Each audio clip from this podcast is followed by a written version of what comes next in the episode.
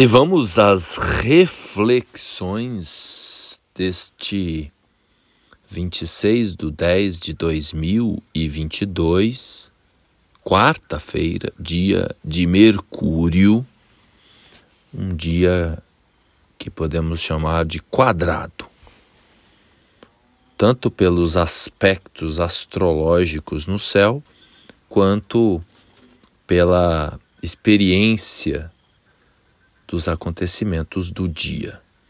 A gente está passando por um dos períodos mais inesquecíveis na história do Brasil, em que tudo pode acontecer. Tudo mesmo. Logo cedo, às 4h56, a Lua faz um quintil com Plutão.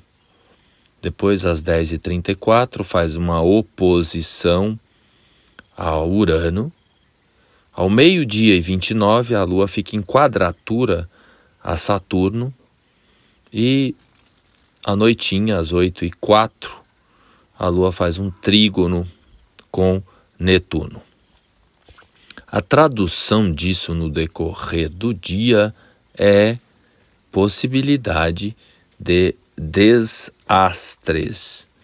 A palavra desastre, ela vem de sem os astros. Des, sempre que tem desconexão, sem conexão. Desastre, sem os astros. Então, o apoio dos astros, nesse momento, está capenga. Esse setor em que os astros principais estão nesse momento, quando a gente olha para o céu, o setor ali, graus finais de Libra e graus iniciais de Escorpião, onde estão Mercúrio, Sol, Vênus, Lua, é o departamento mais perigoso da astrologia é o que a gente chama de via combusta, pois é uma região em que o Sol perde a sua dignidade e é uma região em que a Lua perde a sua dignidade. São setores, são os setores em que os dois astros, os dois luminares, se sentem mais desconfortáveis. E coincidentemente, nesse ano, temos ainda eclipses acontecendo nesta região. E mais, a presença de Vênus e a presença de Urano. Então, surpresas inimagináveis podem ocorrer nesta quarta-feira. Seria interessante se preparar. Seria interessante não gerar expectativas favoráveis, pois o céu não está favorável. Alguém pode se queixar de que a gente fica dando notícia ruim, mas contra fatos não há o que dizer. Então há uma tendência de cegueira total então, os fatos estão embaralhados. Alguns de nós, inclusive, sente isso. Algumas pessoas, hoje eu fiz um atendimento, né, de uma pessoa de uma clareza inimaginável, mas eu tive que usar todos os meus recursos para trazê-la para a realidade, pois ela está vivendo, né, num outro, uma outra galáxia, não é? Então, nesse momento, as cabeças não estão ajudando. É isso mesmo. O exercício que pode nos salvar é aquele de conexão com o corpo, de atenção aos cinco sentidos. Pois os pensamentos, a imaginação, ela pode se conectar com coisas que não têm nada a ver. Agora, os nossos cinco sentidos, nesse momento pelo menos, eles são mais assertivos. Então, se dar conta dos olhos, por exemplo, pisca conscientemente aí agora. Escolhe piscar. Escolhe movimentar a cabeça para a esquerda, sim, para a direita, 180 graus. Nesse momento você está se observando. Existe uma diferença muito grande entre imaginação e observação. Observar é muito mais poderoso do que imaginar. Alguém pode achar que é o contrário.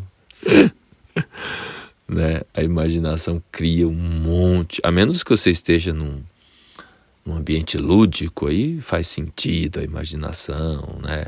Se você estiver num, numa campanha de brainstorming, né? Uma linguagem do marketing, né? De trazer ideias do além, aí tudo bem.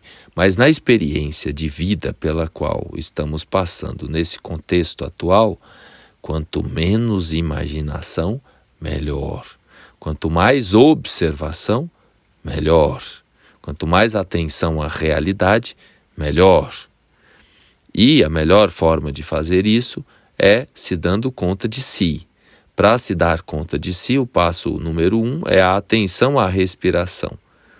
E os passos seguintes são formados pela atenção aos cinco sentidos. E aí, é claro, que cada um de nós precisa se envolver mais com um ou outro sentido, preferencialmente aquele que, que nós temos menos desenvolvido. Se a pessoa ela é muito materialista, tato, o ideal seria ela se conectar um pouco mais com a audição, que não é tangível, não dá para pegar no som. Ou com o olfato, não dá para pegar no, no cheiro das coisas nem no ar. Já alguém que é mais transcendental, que ouve voz do além que escuta o silêncio, essas pessoas já deveriam ser mais pé no chão, mais atenção ao sentido do tato ou do paladar e mesmo da visão que está no meio do caminho, como se fossem dois sentidos de um lado, dois do outro e um no centro. Então, o tato e o paladar são mais né, sinestesia, mais realidade, né, mais conexão né, com a realidade. O olfato e a audição são os mais sutis, mais conectados com o além. E a visão está no meio do caminho. A gente pode fazer correlação dos cinco sentidos também com os, com os elementos, mas isso fica para outro dia. Então, o que, que é que pode nos salvar desta cegueira total, desse blackout, né, dessa escuridão? É exatamente a atenção aos cinco sentidos. E aí, cada um, quando eu atendo alguém que está precisando de mais pé no chão, alguém que vive mais no além, é um trabalho. Em contrapartida, há pessoas que o trabalho é contrário. Então, se observa aí nesse momento se você está mais no além ou se você está muito materialista. E aí você equilibra a balança. Certo? Momento aí de muita atenção. A palavra de ordem do momento é atenção. Atenção e atenção é o que pode nos salvar desta desconexão da realidade. Gostou? compartilha. Obrigado pela paciência, gratidão pela audiência e até o próximo episódio. Lembrando que se tiver faltando clareza aí na sua cabeça, eu consigo ajudar você a ter alguns esclarecimentos.